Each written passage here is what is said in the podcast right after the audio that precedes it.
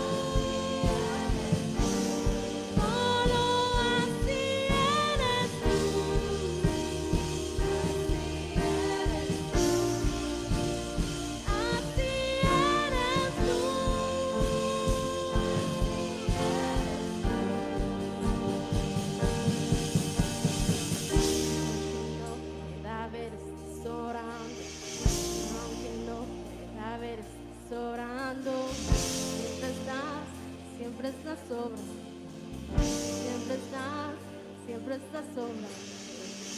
Aunque no pueda ver esta sobra, dígales hermanas, aunque no pueda ver esta sobrando, siempre estás, siempre estás sobra, siempre estás.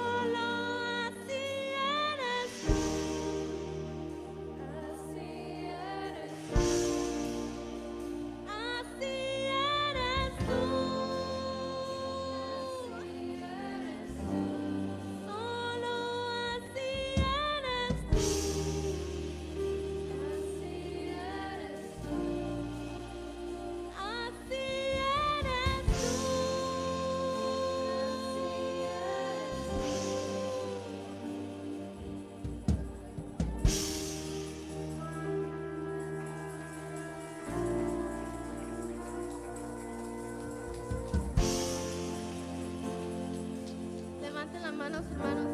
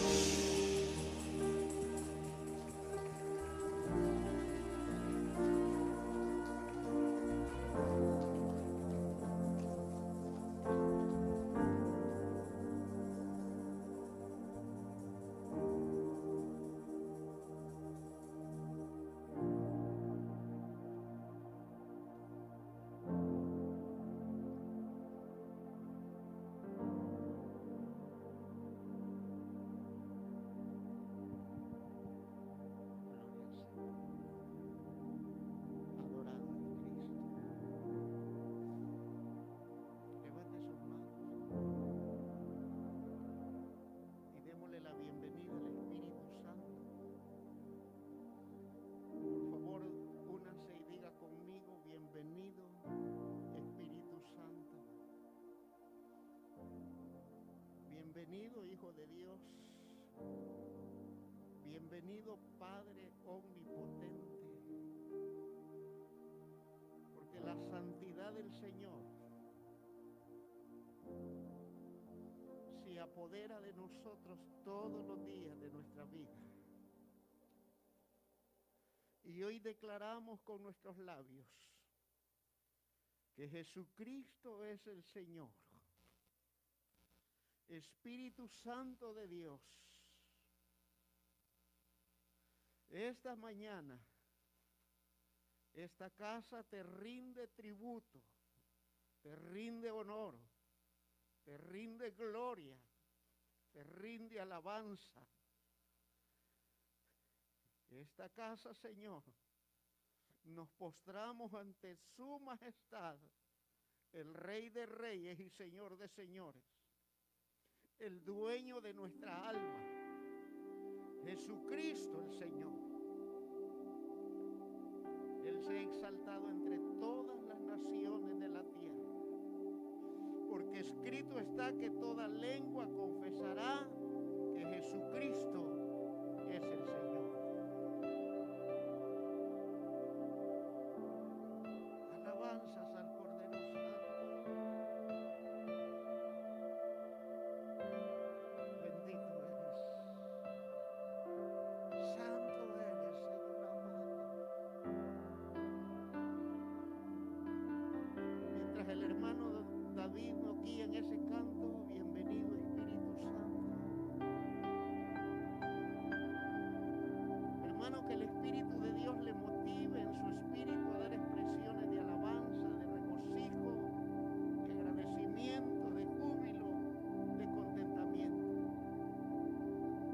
no olvidemos que su palabra dice que debemos de entrar por sus atrios con acciones de gracias, con alabanza,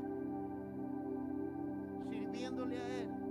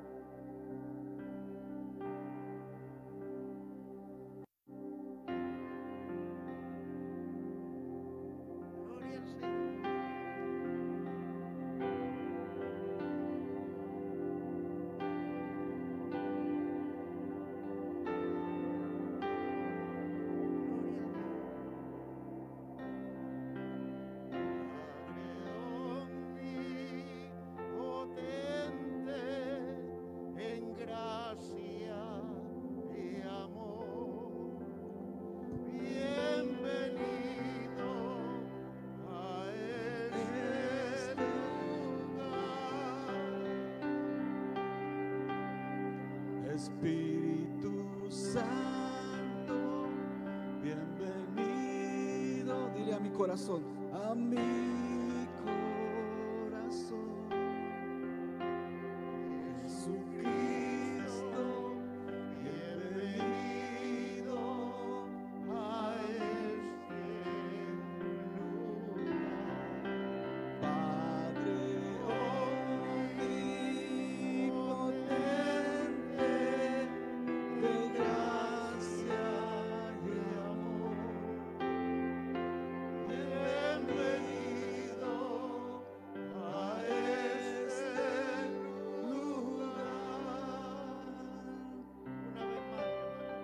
has.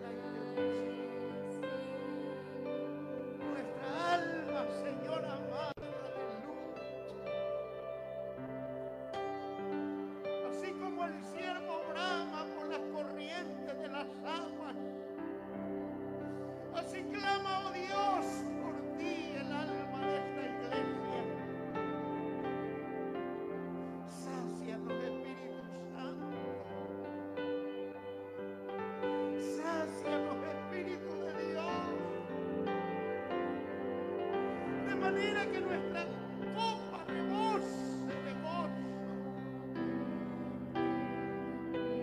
Percibir el perfume grato de tu aroma. El hecho de sentir que tú eres real en nuestras vidas. Y así como dijera Betty, Señor amado, aunque entre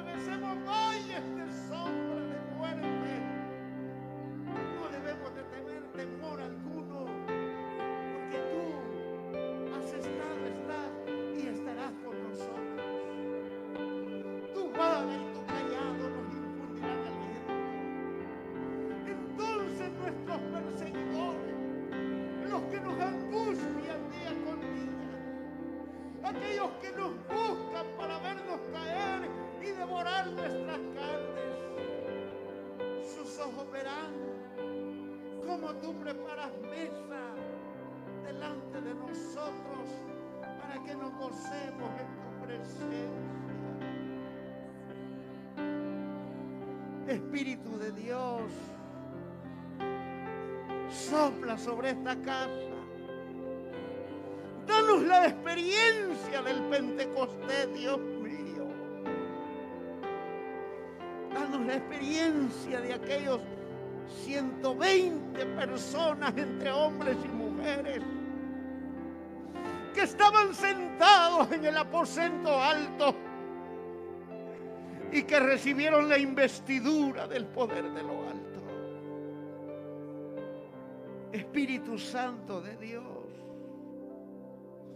sopla sobre esta casa con aquel silbo apacible y delicado que le hablaste al profeta Elías. Señor, haz como bien te parezca pero sobre todo trae descanso al alma fatigada, a la mente confundida, al cuerpo que está enfermo, Señor, sánalo. Dios mío, levantamos esta oración en este momento favor de nuestra hermana Conchita de Osorio, allá en El Salvador, eterno Dios que tu palabra traspase la distancia. Y así como dijo el que el centurión, Señor amado, una palabra tuya basta para que tu siervo quede sano. Permítenos tocar el borde del manto del maestro. Porque sabemos que tú te estás paseando por aquí, Dios mío. Trae sanidad a tu pueblo en el espíritu. Por nuestro querido y amado Pedro Rodríguez, Señor amado. Esos riñones, tú tienes el poder para hacerlos trabajar a normalidad. Señor, que ese páncreas produzca la insulina necesaria que el cuerpo nuestro necesita para que seamos liberados de los medicamentos recetados por la ciencia. Dios mío, esas presiones arteriales, esas ansiedades, eterno Dios, aquí está el corazón de la persona ansiosa de aquella persona, Señor amado, que no puede estar tranquila ni un segundo. Que en su pensamiento consideran que por hacer demasiadas cosas en un tan solo día, cumplen, Señor, con la responsabilidad que tú les has dado. Cuando no se dan cuenta, Señor amado, que están fatigándose al extremo Trae paz al corazón angustiado, Dios mío. Sana esas columnas vertebrales, esas coyunturas, Dios mío. Esos dolores artríticos que desaparezcan en el nombre de Jesús. Trae sanidad a tu pueblo de toda clase de mal. Oh Señor amado, aquel decreto que el enemigo dijo, un cáncer se alojará en ese cuerpo. Hoy lo cancelamos en el nombre de Jesús, porque por la llaga de Cristo todos somos curados. esa secuela de aquellos que han padecido un daño, Señor, que requiere tiempos para que se recuperen, que ese tiempo se acorde y haya una sanidad total. Espíritu Santo sana la comunión en el seno de la familia. Que los esposos puedan entenderse mutuamente. Que los matrimonios cristianos puedan resplandecer en sus respectivas comunidades. Que el hombre desenvuelve el papel sacerdotal que tú le has asignado en la familia y que la mujer cumpla el papel de ayuda idónea, Señor amado.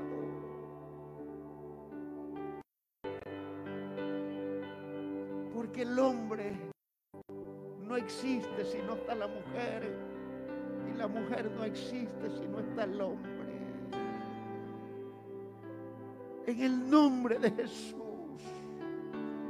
que los hijos, eterno Dios, puedan ser sumisos a la autoridad paternal y maternal que tú has establecido en el seno de la familia. Hermano David, si puede cantar ese canto que está entonando cantamos todos al Señor.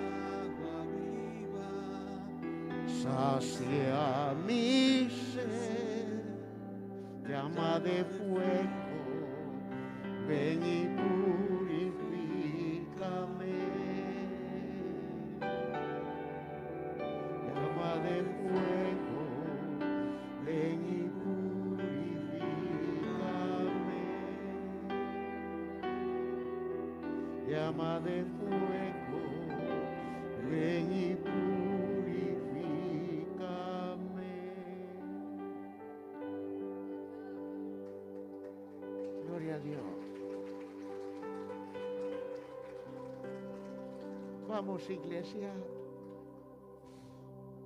Yo le voy a pedir, por favor, que se tome un par de segundos y que en su pensamiento, guiado por el Espíritu Santo, vea la frescura, la santidad, la hermosura de Jesucristo el Señor.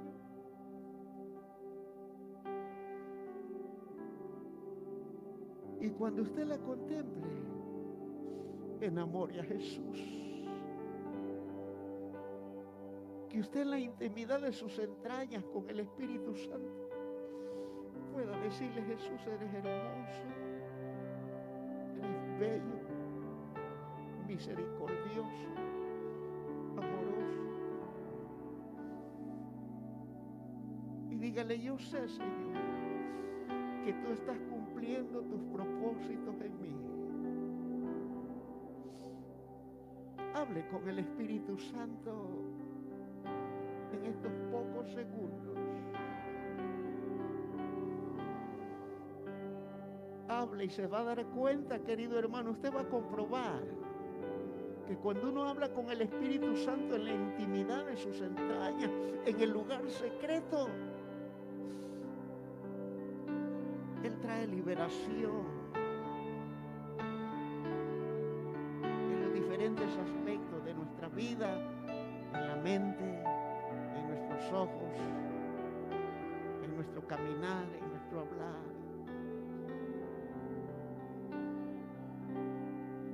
Porque Él es santo. Y Él no comulga con la iniquidad de nadie. Él tiene que vaciarnos para llenarnos de su presencia. Espíritu Santo, así como la madre arrulla a su tierno bebé en su brazo recién nacido y lo contempla, lo mira y lo acaricia. Así esta mañana queremos estar en tus brazos. Iglesia, déjese acariciar por el Espíritu Santo. Permita usted y yo que el Espíritu Santo nos acaricie, nos contemple y nos fortalezca. Y Él saque a la luz de aquellas cosas que consideramos, querido hermano, que solamente nosotros sabemos. En muchos casos no son cosas malas. En algunos casos ni nos damos cuenta que las tenemos como aquellos resentimientos ocultos.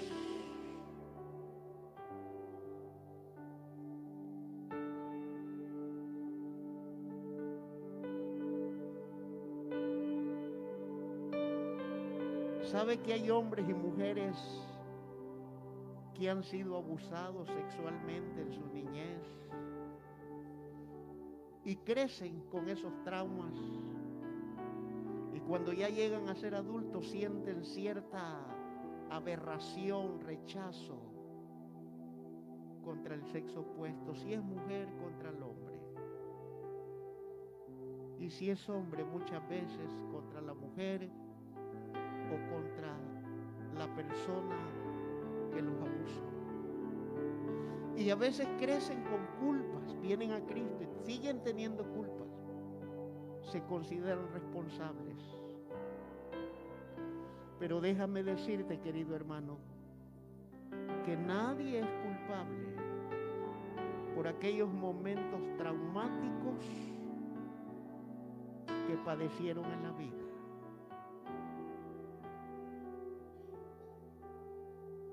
Se dieron por causa de lo que dice la palabra, que la maldad se iba a incrementar y el amor de muchos se enfriará.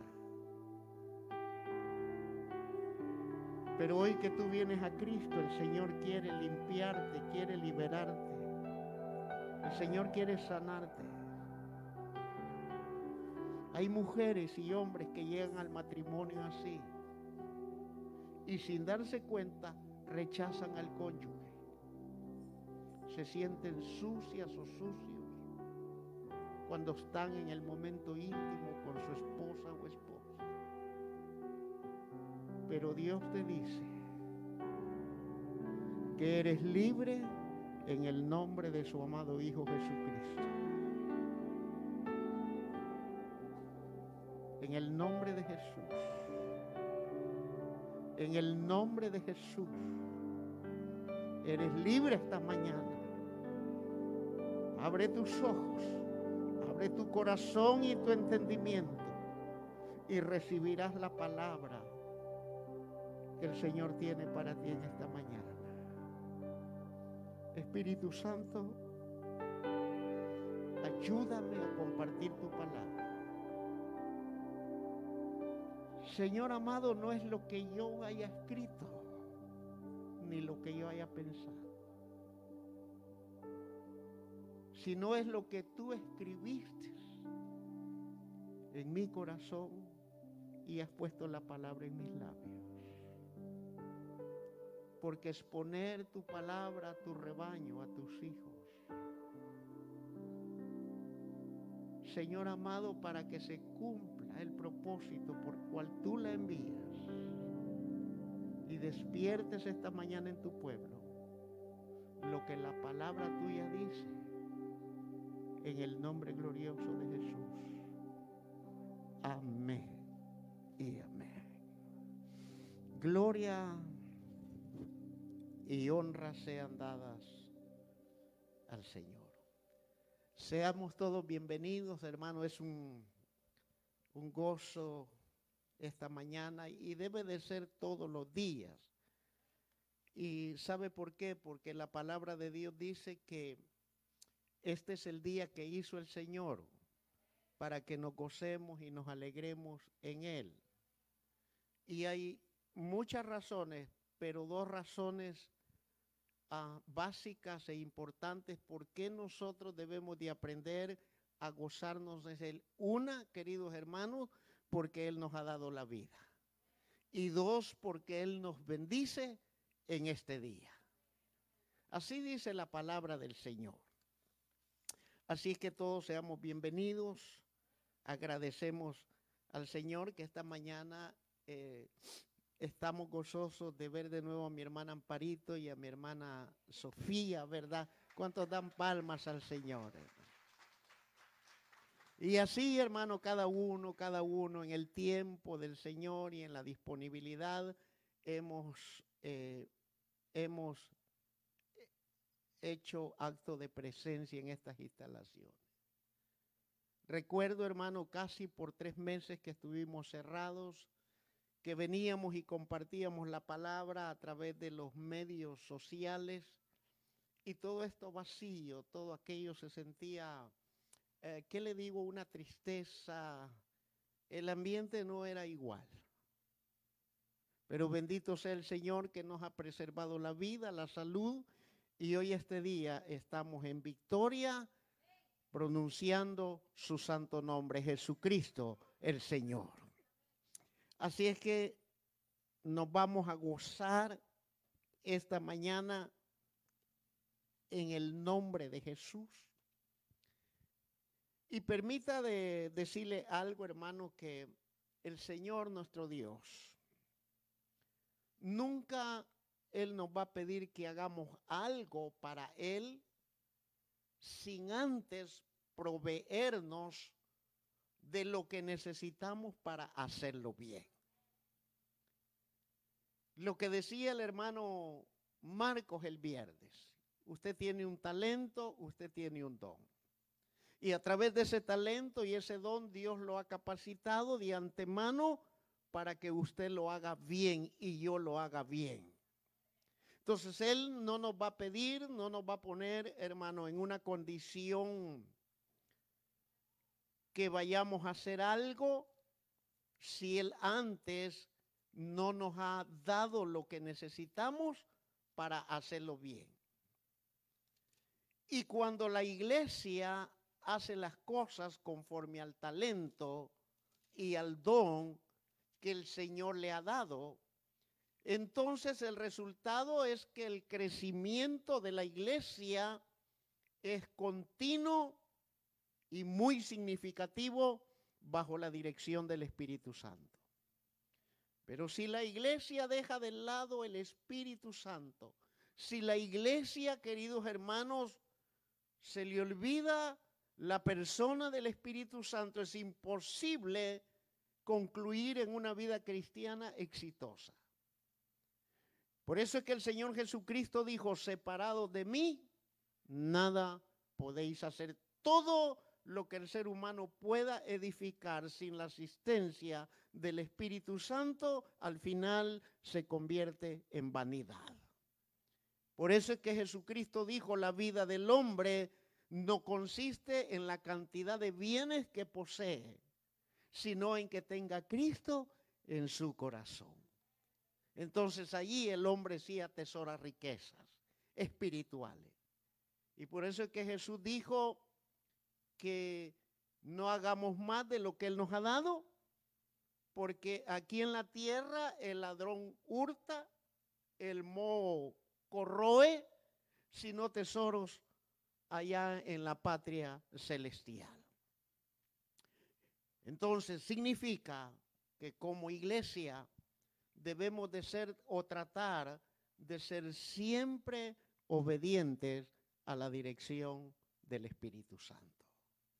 Por eso es que Jesús dijo, no dejaré huérfano, enviaré al consolador para que esté con vosotros para siempre. Y Él está aquí. Entonces cuando el Espíritu Santo ocupa un lugar que le corresponde en una congregación, esa congregación tendrá tremendas oportunidades de compartir a Cristo a otros. Y esa es la victoria de la iglesia. Esta mañana, hermanos, el Señor me guió hacia el capítulo 8 del libro de los Hechos. Pero antes de entrar en el desarrollo del capítulo 8, dicho sea de paso, lo vamos a ver de una manera panorámica, porque si lo vemos con detalle, hermano, una, semana de predicación sería muy poco tiempo para ir aprendiendo todo lo que se desprende del capítulo 8 del libro de los Hechos. Lo vamos a ir viendo seccionado, pero de una manera panorámica, concreta, clara, pero fugaz, para aprovechar bien el tiempo. Pero antes de eso, démosle una miradita de una manera rápida para conectarnos con el capítulo 8 del libro de los Hechos. En el capítulo 1, queridos hermanos, hay dos cosas resaltantes del libro de los Hechos. Y es cuando el apóstol Lucas, que es el escritor de los Hechos, igual del Evangelio de Hechos, él recalca la promesa del Espíritu Santo y también habla de la ascensión de nuestro Señor Jesucristo para ser recibido arriba en gloria. Y toca un tema tocante, y valga la redundancia, acerca de quién iba a suceder a Judas Iscariote. En el capítulo 2 ya trata acerca de la el cumplimiento de la promesa de la venida del Espíritu Santo, de la investidura del poder de lo alto sobre aquel grupo pequeño como de 120. Recuérdese que antes que los discípulos llegaran allí. El Señor escogió a doce, luego formó a setenta, luego él cuando resucitado se le apareció a más de 500 hermanos. Se ve que la iglesia estaba floreciente y creciendo en aquel mover de la predicación del Evangelio directamente por nuestro Señor Jesucristo. Pero cuando Él es capturado, flagelado y crucificado, de aquel número de 500 solamente queda un número reducido como de 120. Yo me pregunto qué se han de haber hecho aquellos 380 creyentes fervorosos, aquellos 380 creyentes que habían visto las maravillas. Quizás quiero pensar que alguno de ellos había sido favorecido por los milagros y el poder de Cristo, pero a través de la captura, de la flagelación, de la crucifixión, ellos decayeron en su fe, hermano, y la Biblia no habla mucho de ellos, solo habla de aquel grupo como de 120 que obedecieron a la voz y el mandato, subieron al aposento alto y ahí estaban sentados hasta que el Espíritu Santo los embistió. Y, pero también habla el capítulo 2 del primer discurso del apóstol Pedro, donde se logran convertir tres mil almas. Pero también nos enfoca la vida de los primeros cristianos. cómo la iglesia respondió, queridos hermanos, aquel crecimiento espontáneo y numeroso y cómo la iglesia podría responder a las necesidades de aquellos hombres y mujeres que entregaron su vida a Cristo al oír el mensaje de salvación. Cuando llegamos al capítulo 3, el capítulo 3 nos habla de la curación de un cojo que estaba sentado a la puerta del templo de la hermosa. Y habla que Pedro y Juan iban a la hora de la oración. Mire qué importante es la oración. Y aquel hombre tendiendo su mano les pedía dinero. Pero Pedro y Juan no le dieron lo que él aparentemente necesitaba, sino que suplieron su verdadera eh, necesidad y le trajeron una sanidad física y una sanidad espiritual. Y Pedro le dijo, no tenemos oro ni plata. Oiga, dos grandes siervos del Señor sin un quinto en su bolsa. Algunos predicadores de la prosperidad, hermano, toman eh, la prosperidad financiera como una señal que Dios está allí. Si uno no tiene, Dios no está allí. Pero vemos en el capítulo 3 que no es así. Y Pedro le dice, no tenemos oro ni plata, pero lo que tenemos te damos. Levántate en el nombre de Jesús. Y dice la Biblia que aquel hombre entró al templo saltando, cantando y alabando al Señor. Y tras ello vamos, hermano. Para que esta iglesia aquí salten, los cojos, hablen los mudos, oigan los sordos y resuciten los muertos. Allí, allí como que usted dijo, eso está difícil, pastor. Pero todo es posible. El Señor dijo, para lo que ustedes es imposible, para mí es posible. Luego el capítulo 4 nos habla cuando Pedro y Juan, a causa de esa gran demostración, hermano, milagrosa, el concilio, las autoridades los toman, los amedrentan, los amenazan, no vuelvan a hablar más en ese nombre, pero Pedro con valor le dice, es necesario obedecer a Dios o a los hombres, porque no podemos dejar de hablar lo que hemos oído y lo que hemos visto, y ellos, hermanos, levantan una oración de confianza, y dice la Biblia que cuando ellos terminaron de orar, aquel lugar tembló. Pero ya cuando llegamos al capítulo 5, vemos cómo Satanás, el padre de toda mentira, contamina una parejita de cristianos. Usted ya sabe, Ananías y Zafira. Y comienza, querido hermano, eh, eh, el, el enemigo de nuestra alma, que el Señor lo reprende en esta mañana y sea atado en el nombre de Jesús y queriendo querer, queridos hermanos, contaminar la iglesia de adentro. Eh, venía un ataque de adentro de una pareja de cristianos que se habían convertido al Señor. Pero que la avaricia de ellos, queridos hermanos, no les permitió abrir su corazón y les vino un juicio inmediato de parte del Señor. Y también habla de las muchas señales y maravillas hechas por mano de los apóstoles.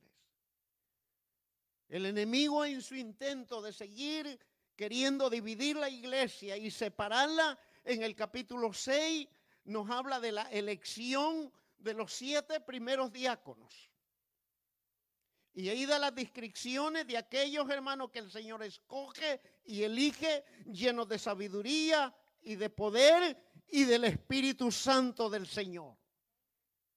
El diaconado no es una posición de autoridad, es una posición de servicio.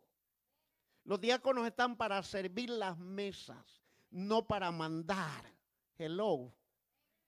Ni tener señorío de su nombramiento que el Espíritu Santo les ha dado. Están para servir las mesas.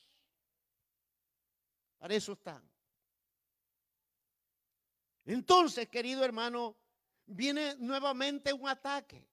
Los griegos murmuran contra los judíos y queriendo desestabilizar la armonía que se había dado en el capítulo 4, que tenían todas las cosas en común. Pero Pedro y los apóstoles, embestidos con la palabra de sabiduría, dan la solución a la iglesia, dan los requisitos de aquellos siete hombres y ahí sale Esteban, el primer mártir de la iglesia. Ya en el capítulo 7 nos habla de la defensa y de la muerte de Esteban. Pero al final Esteban mira los cielos abiertos y al Hijo de Dios sentado a la diestra del Padre. Y él dice, Padre, no les tomes en cuenta este pecado porque no saben lo que hacen. Ya Esteban estaba en un éxtasis en el Espíritu dispuesto para partir al Señor. Vea cómo viene el enemigo, querido hermano, atacando al liderazgo de la iglesia. Pero ya cuando entramos en el capítulo 8, en que en esta mañana el Señor nos dé entendimiento, dice el versículo 1 al versículo 3, permítame leerlo. Y Saulo consentía en su muerte. El apóstol Pablo, antes de convertirse, era un joven. A él le dieron las ropas de el mártir Esteban y él estaba de acuerdo y Saulo consentía en su muerte en aquel día. Hubo una gran persecución contra la iglesia que estaba en Jerusalén. Al principio la persecución era contra el liderazgo. Pero a partir de aquí, querido hermano, se volvió generalizado. Abarcó al liderazgo y abarcó a los miembros de la iglesia. Y esa guerra sigue en pie entre Cristo y Satanás. Por eso es que Jesús dijo, no es vuestra la guerra, yo soy el que peleo por vosotros. Vosotros estáis tranquilos, dice Jehová el Señor. Y ahí se despierta un conflicto, lo que se conoce como la cosmovisión, o sea, cómo la iglesia debe de ver el mundo. La visión de la iglesia hacia afuera. Y dice la Biblia que la iglesia que estaba en Jerusalén, y oiga bien, y todos fueron esparcidos por la tierra de Judea, Samaria, salvo los apóstoles. El Señor preservó a los apóstoles en Jerusalén para que se quedaran entrenando, enseñando y desarrollando la visión, queridos hermanos, misionera para enviarlos a establecer más iglesias alrededor de Asia Menor. Y ahí es donde sale Pablo al escenario. La iglesia estaba recluida únicamente en Jerusalén, viendo las maravillas los milagros y las señales que el Espíritu Santo hacía por mano de ellos. Pero se les había olvidado que Jesús les había dicho en el capítulo 1, verso 8 de los Hechos, y me seréis testigos en Jerusalén, Judea, Samaria y por lo último de la tierra. Pero ellos estaban gozosos, únicamente encerrados, viendo las maravillas de Dios y teniendo favor con todo el pueblo. Ya no se movían de allí.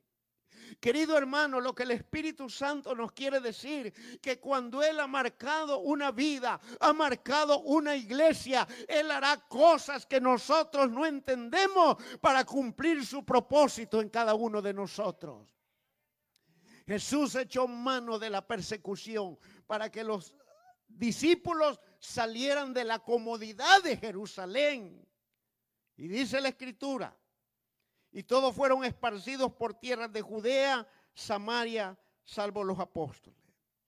Y hombres piadosos llevaron a enterrar a Esteban e hicieron gran llanto sobre él. Y Saulo asolaba la iglesia y entraba casa por casa, arrastraba hombres y mujeres y los entregaba en la cárcel. Una autoridad eclesiástica. Pablo era fariseo de fariseo, pero también era judío y era ciudadano romano. Y él podía obtener las credenciales de las autoridades romanas, de las autoridades judías, para perseguir al cristianismo. nos está enfocando, hermanos, estos tres versículos del capítulo 8, que la iglesia debe levantar clamor sobre las autoridades establecidas, como Pablo le dijo a Timoteo, los hombres sean salvos y que la iglesia ore por ellos, oiga, levantando manos santas sin iras y sin contienda para que todos vengan al conocimiento del Señor y la ciudadanía, la iglesia pueda vivir quieta y reposadamente. En estos días que de todos es conocido que vienen las elecciones en esta nación, incluso Naciones como Centroamérica están a la expectativa, ya de México para abajo, están a la expectativa de los resultados. ¿Quién va a quedar en esa silla? Y a veces, como miembros del cuerpo de Cristo, hermano, vertimos nuestras opiniones según nuestro concepto y según nuestro parecer. Y cuando la iglesia murmura sobre las autoridades, está desarrollando maldiciones. ¿Cuántos dicen amén a eso? Cuando el papel de la iglesia es que en lugar de vertir opiniones personales según el parecer individual, debe doblar rodilla. Es tiempo que esta iglesia tome tiempo para orar, para que la voluntad del soberano Dios, porque Él es el que quita y Él es el que pone reyes sobre la tierra. La iglesia no se debe de involucrar, hermano, levantando eh, eh, eh, pancartas, dando un grito en las avenidas de las calles mucho menos manchando propiedad privada.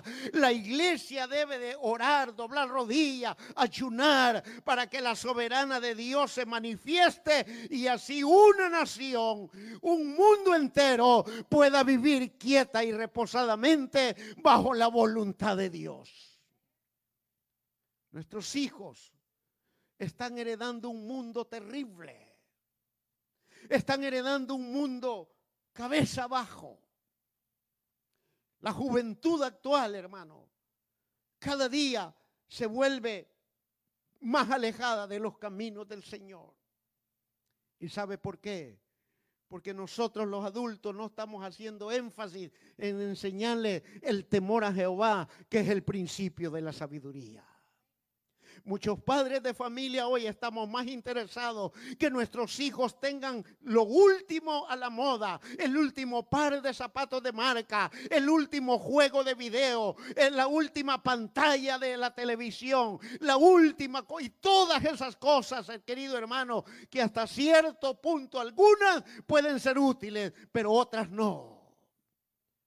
Cambiamos por lo que yo quiero darle y no lo que Dios quiere que le demos en el nombre de Jesús.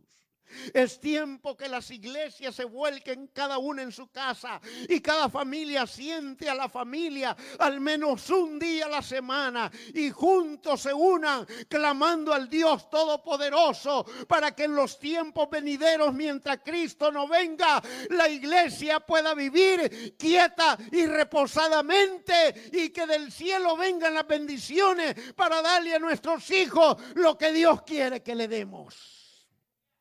Y lo primero es instruir a nuestros hijos en el camino del Señor.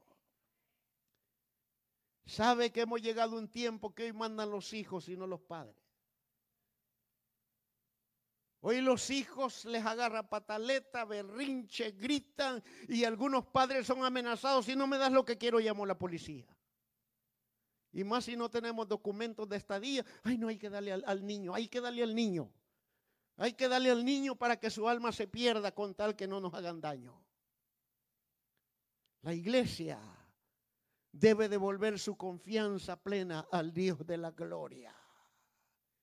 Y tener la certeza, como dice Hebreo 11, la certeza y la seguridad que Cristo nos va a salvar de la mano de nuestros opresores. Pero cuando entonces, los primeros tres versos del, del capítulo 8 nos guían a orar por los gobernantes. Porque fueron los gobernantes los que persiguieron y aprendieron. Y me llama mucho la atención. Dice que Pablo iba casa por casa. ¿Por qué casa por casa? Porque ellos miraban el día de reposo de acuerdo a la ley santo y lo guardaban. Pero en sus casas era donde leían la palabra de Dios. En sus casas era donde oraban. En sus casas era donde levantaban altar. Por eso es que el apóstol Pablo, allá en 2 de Corintios capítulo 4, cuando dice tenemos este tesoro en vasos de barro, está hablando, hermanos, de nuestro ser humano, carnal, pecador. Pero dentro de este ser carnal, pecador, está la morada del Espíritu Santo, que es el Espíritu humano que Dios ha dado. Y el Espíritu humano habla nuestro espíritu porque Él escudriña aún lo profundo del Señor y nos lo hace saber a nosotros para que caminemos en su soberana voluntad familia santa del Señor. No vemos la gran responsabilidad que tenemos delante de un Padre eterno que un día nos va a pedir cuenta, porque delante de sus ojos todas las cosas están desnudas. A nosotros los esposos nos va a pedir cuenta qué hicimos con nuestra esposa y nuestros hijos. Allí cuando yo llegaba, Señor, se hacía porque yo soy el rey. Allí mi palabra es la ley. Y allí mi mujer no se levanta de sus sillas y yo no se lo mando. Qué equivocado estás, querido hombre. Eso se llama machismo carnal. Entrégale el carácter a Cristo y tu vida a Cristo y Él te va a cambiar y te va a dosibilizar. No seas como el caballo y el mulo sin entendimiento. Y no permitas que el Señor te sujete con cabestro. La familia que nos ha dado tiene un corazón, tiene un alma, tiene sentimiento y tiene que ser tratada con delicadeza. Hello. ¿O no dice el Salmo 84 cuán, cuán amables son tus moradas, Jehová? Mejor ya no le sigo por ahí porque me voy a enojar.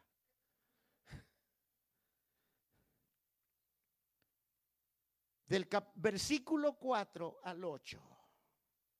En el versículo 8 de Hechos, Dios nos guía a ministrar liberación y sanidad.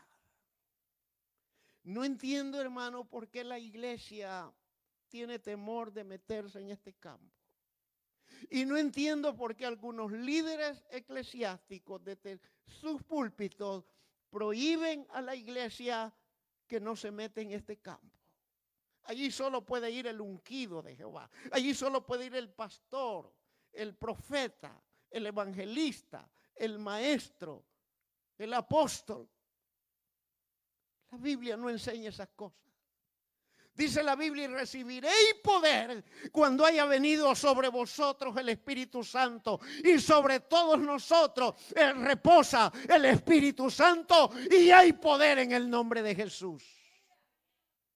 Obviamente, valga la aclaratoria, no vamos a andar ahí queriendo casa, andar cazando fantasmas, ¿verdad?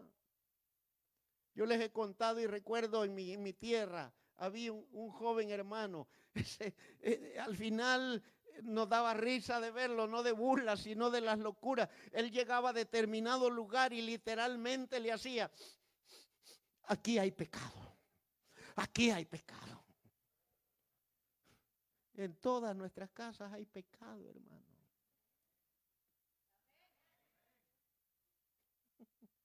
Lo que pasa es que el Espíritu Santo nos contricta y nos arrepentimos. ¿Mm? Si no, mira esas broncas que agarramos con nuestras mujeres a escondidas, donde nadie supuestamente nos ve y nos oye. ¿Ah? Donde uno de hombre le dice a la mujer, ya me caes mal, estoy harto de ti, y uno quisiera, o viceversa. ¿Mm? No, aquí solo mujeres santitas. Por eso me encanta platicar con las hermanas, porque me aconsejan.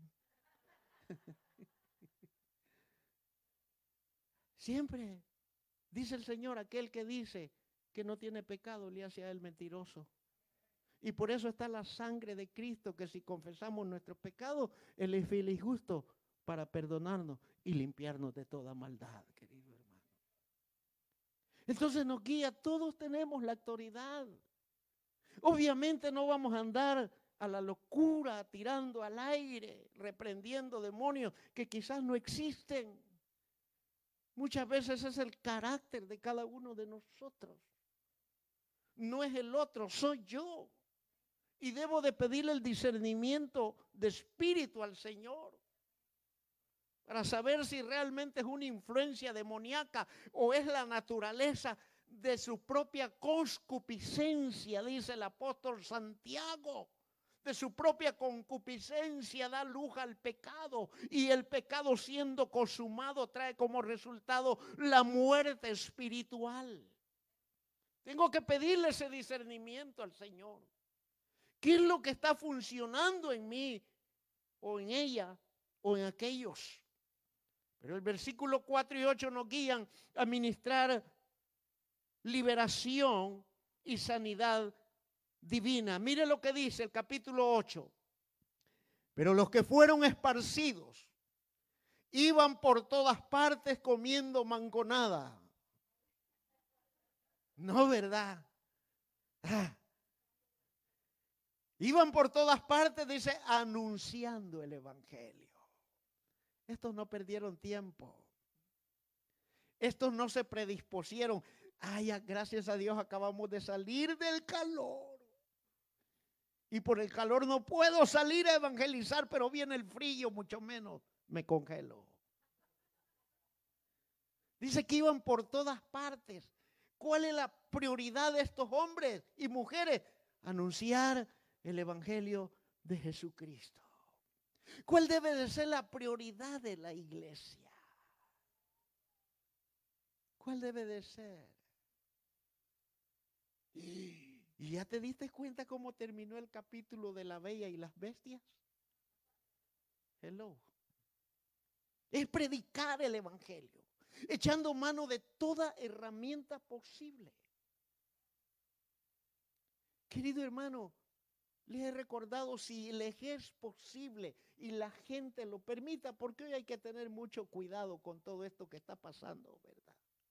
Pero siempre hay gente que Dios está trabajando en el corazón de ellos. Y Dios nos va a guiar a esas personas. Invita a tu compañero de trabajo, tu vecino, a un cafecito en algún lugar. Ábrele las puertas del corazón de Cristo que mora en cada uno de nosotros y aprovechemos en esa plática amistosa anunciarles a Cristo el Señor. Animemos a los hermanos que están un poquito allí congeladitos. Debemos de motivarnos unos a otros. Y dice el verso 6, y la gente unánime escuchaba, dice, oiga bien, atentamente las cosas que decía Felipe, oyendo y viendo las señales que hacía porque de muchos que tenían espíritus inmundos salían esto dando grandes voces y muchos paralíticos y cojos eran sanados. Verso 8, así que había gran gozo en aquella ciudad.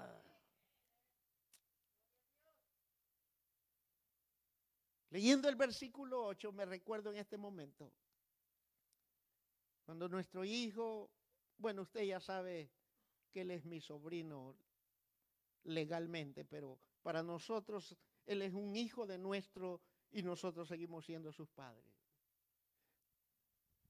Me llamó aquella mañana y me dice, papá,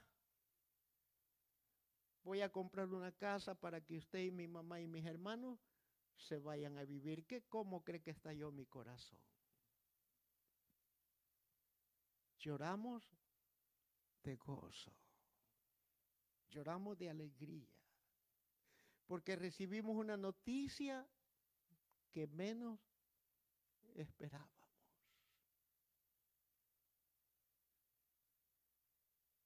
¿Cómo cree usted que se va a gozar una comunidad viendo que los demonios salen chillando de los cuerpos de los enfermos, que los enfermos son sanos, que los matrimonios son restaurados? que los hijos son devueltos a casa. Es necesario para que en nuestra ciudad haya gran gozo, la iglesia se involucre a predicar el evangelio del reino. Un día de estos estaba pensando y le decía a mi hijo Wilson, mira hijo, creo que voy a hablar con la junta directiva y vamos a vender la van. Porque en realidad para el propósito que ese vehículo se compró, nunca ha sido utilizado. Y el propósito era ir a los apartamentos, ir a traer gente, irla a dejar. Y en lugar que esté estancada, en lugar que esté ahí subutilizada, al menos si la iglesia no recupera todo lo que ha invertido en ella, al menos un poco lo va a recuperar. Y me dice mi hijo, papá, no haga eso, porque nosotros tenemos experiencias de iglesias que han hecho eso y después se han, se han lamentado. Tenga paciencia y vendrá un momento donde ese vehículo va a dar el uso por el cual fue comprado. Pero para eso nosotros tenemos que ir, tocar puertas en nuestro complejo de apartamentos, en nuestra colonia, en nuestra vecindad, con nuestros amigos. Hablemosle de Jesucristo el Señor, que Él viene pronto y que esta tierra va a padecer un juicio.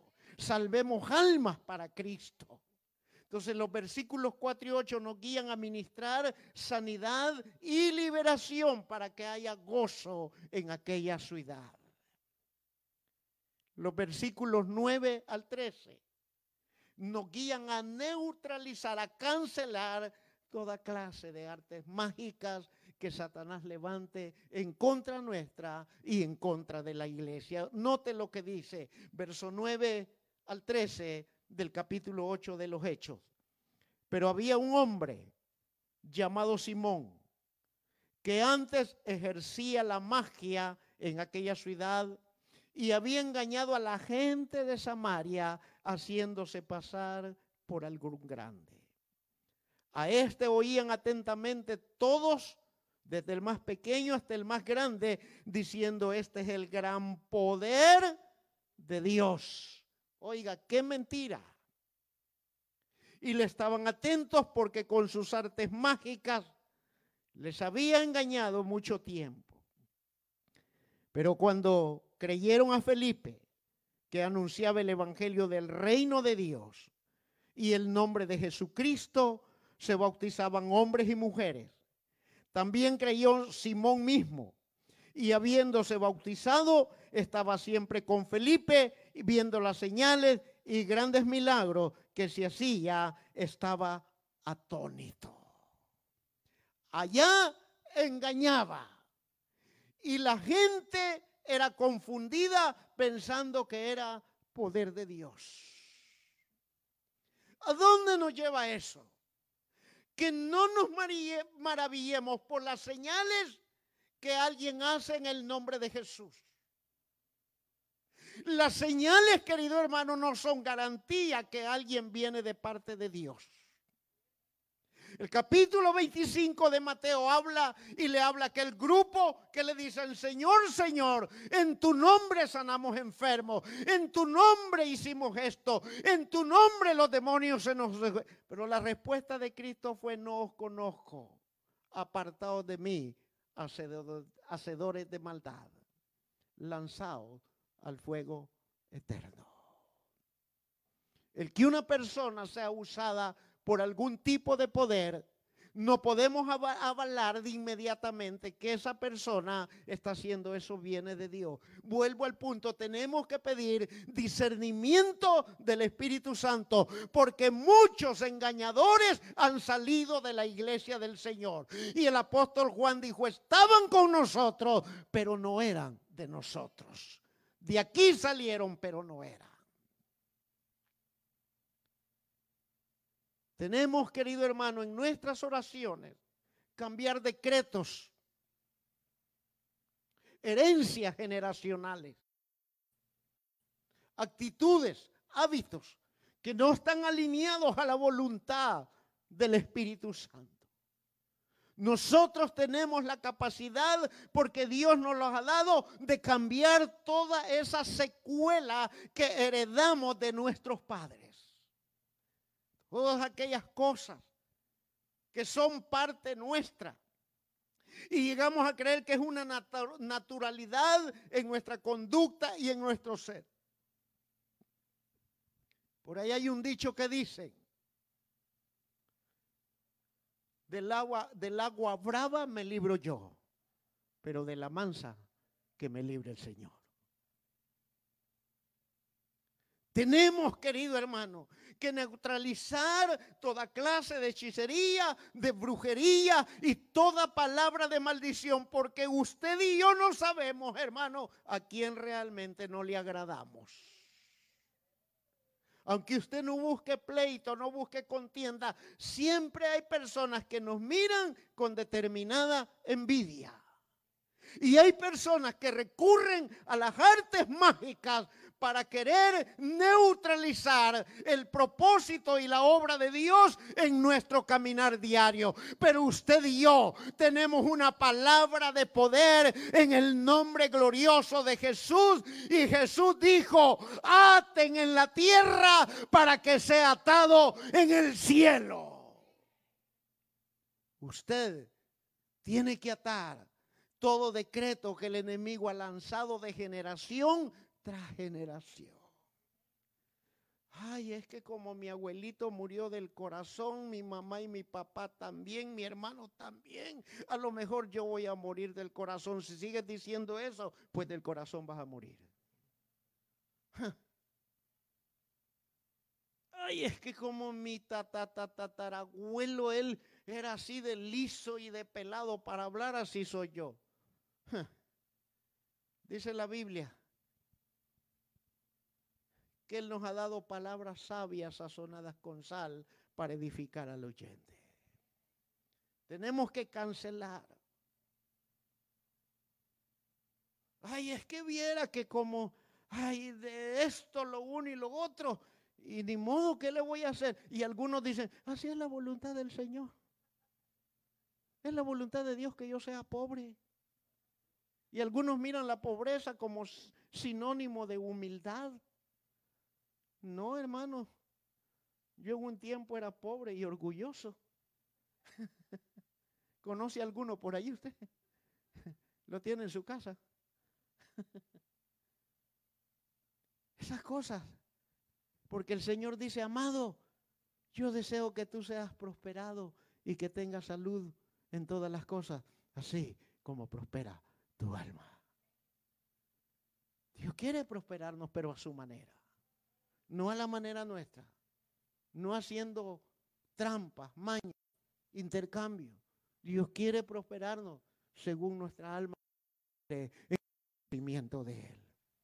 Tenemos el poder y la libertad de cambiar esos decretos satánicos en contra de la iglesia, en contra de nuestros hijos, en contra de nuestra vida, en contra de nuestro cónyuge, en contra de toda clase de bien que el Señor le ha placido darnos para bendecirlo y que lo administremos con bien para su honra y su gloria. Él quiere una iglesia victoriosa, una iglesia campeona, querido hermano.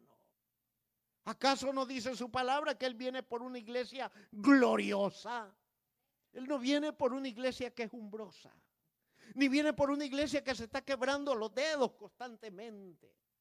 No viene por una iglesia pobre, miserable. Cuando Cristo estableció la iglesia, la creó una iglesia gloriosa. Oiga bien, cuando el Señor le presentó a Eva a Adán, ¿qué dijo Adán? ¿Qué dijo Adán? Esta es carne de mi carne, hueso de mi hueso. Por tanto, será llamada, ¿qué? ¿Qué le dijo? Varona. Cuando el Señor fabricó a, Eva de la costilla de Adán, la hizo gloriosa, la hizo hermosa. Él se encargó en adornarla, de darle atributos de belleza. Así tiene que ser la iglesia. La iglesia tiene que tener atributos de belleza que vengan de parte del Espíritu Santo. La iglesia tiene que tener los adornos del Espíritu Santo. La iglesia tiene que tener la gloria del Cordero, porque se nos ha dado esa gloria.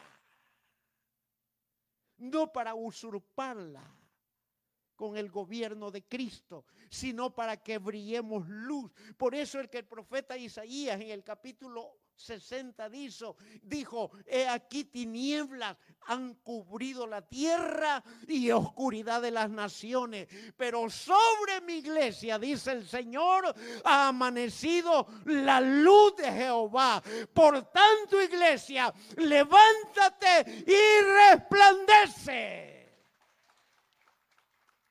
Porque Dios hizo una iglesia gloriosa. Voy a decir algo, espero que mi esposa no me regañe al llegar a la casa y me castigue. Hace un poco le digo, ay mujer, le digo yo, mira, cambia tu pijama de dormir, esa pijama, si no te la he tirado, le digo yo, es por respeto. Ya aparece de aquellas ancianitas que salen a vender chocolate en las madrugadas, le digo. Si aquí no hay nadie más que tú y yo. ¿Ah? Están las hermanas. Habla Espíritu Santo.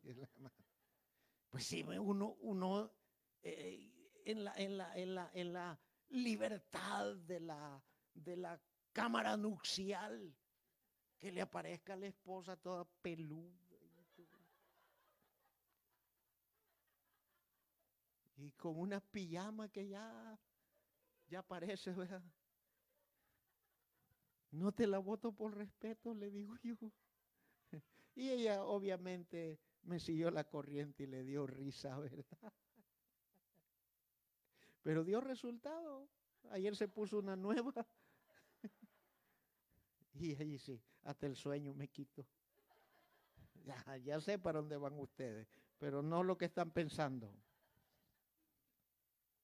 Los versículos 14 al 20 del capítulo 8 nos guían a ministrar bautismo en el Espíritu Santo. Mire qué hermoso es esto. Todo lo que un capítulo de la Biblia nos enseña. Ay, pastor, pero eso solo usted lo puede hacer. No, hermano, no.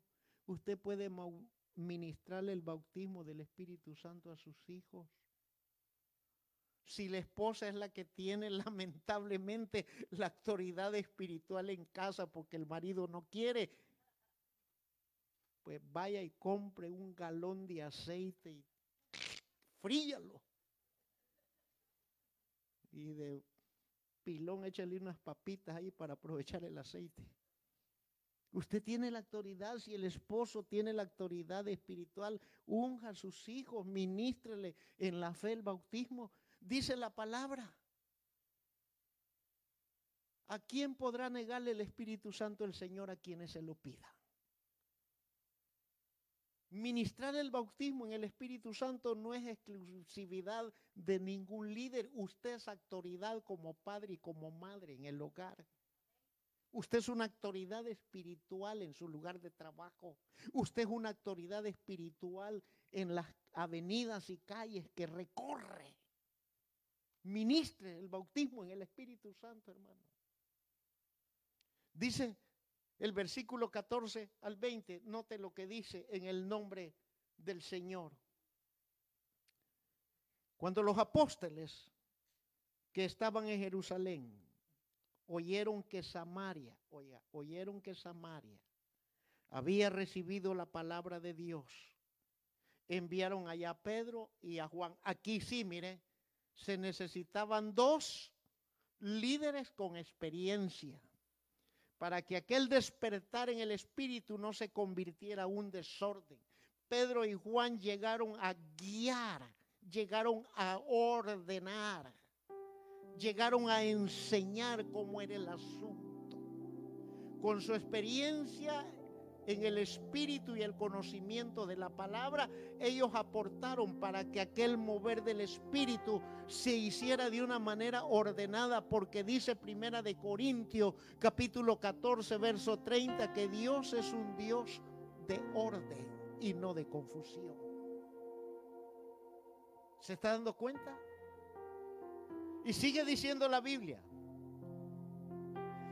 los cuales habiendo venido oraron por ellos para que recibieran el Espíritu Santo, porque no había descendido sobre ninguno de ellos, sino que solamente había sido bautizados en el nombre de Juan. Entonces les imponían las manos y recibían el Espíritu Santo. Qué hermoso. Cuando vio Simón, oiga el mago, que confundía, que mentía, y que le tenían grande respeto, convertido al Señor. Dice, cuando vio Simón que por la imposición de las manos de los apóstoles se daba el Espíritu Santo, oiga, les ofreció dinero. Hmm.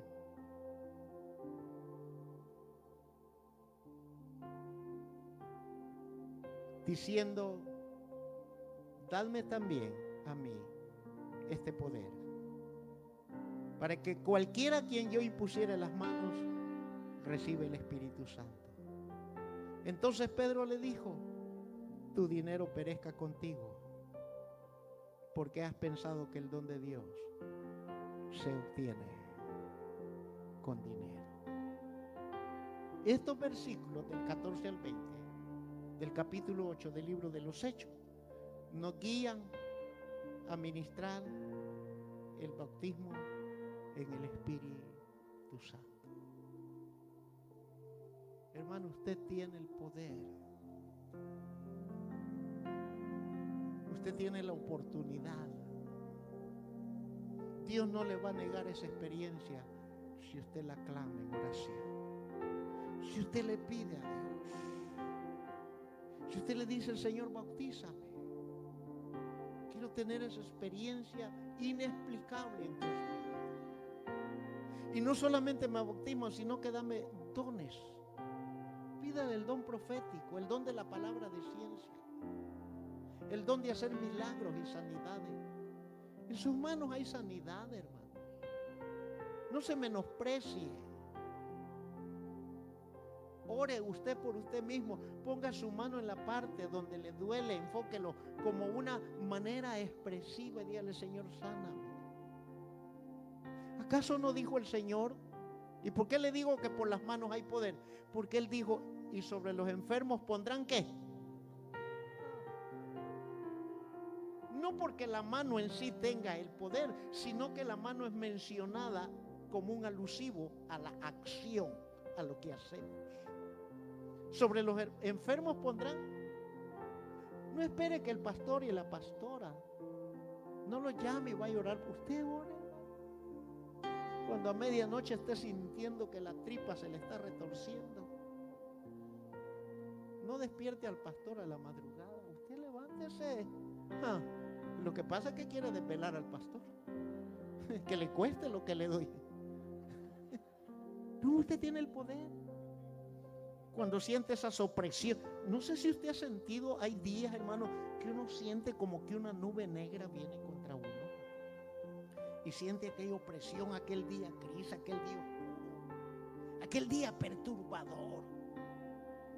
En lugar de llorar y de amedrentarse, dice la Biblia, acercaos a Dios y Él se acercará a vosotros. Someteos pues a Dios, resistir al diablo y de vosotros huirá. Resístalo en el nombre de Jesús. Párese en la brecha por usted mismo, por sus hijos, por su cónyuge y por todo aquello que Dios ha puesto en su mano. Levántese en guerra espiritual y cante himnos y alabanzas al Rey de Gloria. Los versículos 21 al 25 nos guían a guiar a los creyentes carnales a que se conviertan a Oiga lo que dice el verso 21. al 25. No tienes tu parte ni suerte en este asunto porque tu corazón no es recto delante de Dios. Y oiga la recomendación que le dan a Simón el mago. Arrepiéntete pues de esta tu maldad y ruega a Dios si quizás te sea perdonado el pensamiento de tu corazón. Porque en hiel de amargura y en prisión de maldad veo que estás. Respondiendo entonces Simón dijo, rogad vosotros por mí al Señor para que nada de esto que habéis dicho venga sobre mí. Y ellos habiendo testificado y hablado la palabra de Dios, se volvieron a Jerusalén y en muchas poblaciones de los samaritanos anunciaron el Evangelio. Hermano, así como tenemos autoridad para resistir toda clase de fuerza de maldad de las tinieblas, tenemos autoridad para reprender al cristiano carnal. De acuerdo a lo que dice Mateo capítulo 18. Ve y habla con él. Y si lo persuades, has salvado un alma. Pero si no oye y no te escucha, ve y toma un testigo y vuelve a hablar con él a solas. Y si no te escucha a ti, ni al testigo, entonces párate y dilo a la iglesia. Y que la iglesia lo tenga por gentil y publicano. Y si no oye a la iglesia, ¿qué es lo que dice el Señor? Tarjeta roja. Para que la santidad de la iglesia no sea contaminada. Estos versículos nos guían a guiar a los creyentes carnales a que se conviertan a Cristo, el Señor. Y por último, el versículo 26 al 40. No lo voy a leer todo. Dice un ángel del Señor, habló a Felipe. Felipe era otro de los diáconos junto con Esteban, diciendo, levántate y ve hacia el sur por el camino que desciende de Jerusalén a Gaza, el cual es desierto. Entonces él se levantó y se fue y sucedió que un etíope, eunuco, funcionario de Candace, reina de los etíopes, el cual estaba sobre todos sus tesoros y había venido a Jerusalén a adorar. Volvía sentado en su carro y leyendo al profeta Isaías. Y el Espíritu dijo a Felipe, acércate y júntate a ese carro. Acudiendo Felipe, le oyó que leía el profeta Isaías y dijo, pero ¿entiendes lo que lees? Y él dijo, ¿cómo podré si alguno no me enseñara? Y rogó a Felipe que subiese y se sentara con él. Los versículos 26 al 14 nos guían hacia un alcance evangelístico. Porque este funcionario de Candace se fue con Cristo en su corazón, regresó a Etiopía y le llevó las buenas nuevas a su reina que representaba dignamente. Y puede imaginarse un corazón transformado para Cristo. ¿Qué pudo hacer en las altas esferas de gobierno de una nación? Necesitamos orar para que gente con Cristo en su corazón tome posiciones de gobierno. Para que podamos vivir quieta y reposadamente. Pero también debemos de involucrarnos en este alcance evangelístico. Yo no quiero hacer como la mayoría. ¿Cuántos levantan su mano y se comprometen a traer un alma para Cristo el próximo domingo? Y ahí andan los hermanitos compitiendo, jalando miembros de otras iglesias, ¿verdad? Ay, es que, es que tengo una meta. Mi supervisor me dijo que si no llevo un alma voy a dejar de servir. Deja que el Espíritu Santo los traiga y tú solo hablas. Pero habla. Como hizo Felipe, le enseñó al eunuco y le dijo, la escritura que tú lees habla acerca de Jesucristo. Y cuando el eunuco se convenció, por ahí iban de camino y vieron un pocito de agua, ahí un charco, había llovido. No era ni lago ni río, era un poco de agua. Y el eunuco gozoso le dijo, ¿qué impide que yo sea bautizado? Y Felipe le dijo, ¿crees? Sí creo. Pararon el carro, se bajaron, ahí lo sumergió en aquel charquito de agua y aquel eunuco se volvió gozoso y feliz a su tierra. Y dice la Biblia que Felipe fue transportado de nuevo, se desapareció, porque Felipe cumplió la misión del alcance evangelístico. Yo no quiero decir cuántos están dispuestos. Que el Espíritu Santo te mueva, querido hermano. Que Él haga lo que tiene que hacer en cada uno de nosotros y nosotros hagamos lo que tenemos que hacer para engrandecer el nombre de nuestro Señor Jesucristo. ¿No te has dado cuenta, hermano? No sé si te has dado cuenta.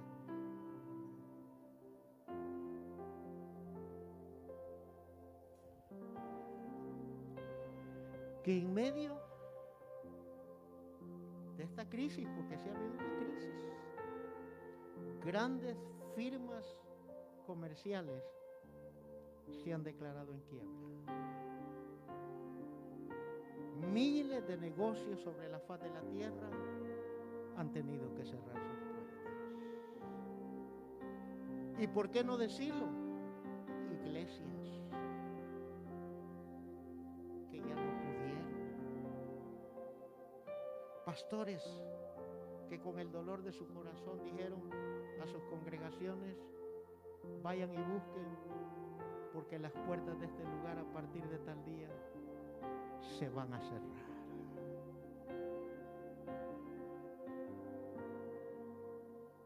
¿Cuánta gente en esta crisis se quitó la vida porque no soportó las exigencias y las responsabilidades de la vida? En fin, ¿cuántos abusos físicos, verbales y sexuales sucedieron en la intimidad de los hogares? ¿Cuántas esposas estuvieron expuestas a la humillación por la presión, la ansiedad y la depresión de aquellas cabezas de hogar que, por mucho que intentaron, ya no pudieron llevar el sustento a casa? ¿Cuántos jóvenes que no están contabilizados en las estadísticas decidieron huir de casa, aventurarse a buscar algo para tratar de ayudar? Muchos pensaron, si me voy de la casa, mi mamá y mi papá no se va a preocupar por alimentarme, una preocupación menos para ellos en su propio pensamiento. ¿Cuántas cosas? Mas sin embargo, mas sin embargo, gracias sean dadas a Dios que a pesar de la disminución financiera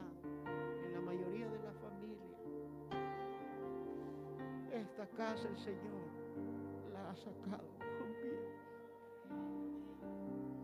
Y no solamente esta casa, tu casa también, querido hermano. Tu casa. Curiosamente han habido personas que en lugar de bajarle les incrementó el trabajo. No fue un caso generalizado, quizás fueron casos aislados, hubieron. Y a pesar que en algunos hogares mengó, jamás te faltó el vestido, la comida, la bebida, la salud y el techo. Hoy preguntémonos, ¿por qué no ponernos en pie y levantar nuestras manos y decirle gracias Señor? Porque no solamente me has librado de la opresión del enemigo, sino que has guardado con bien mi salud, mi cuerpo. Y hoy he venido para agradecerte y darte la honra y la gloria. Hermano David, cantemos ese canto. Aleluya. Mi alma y corazón.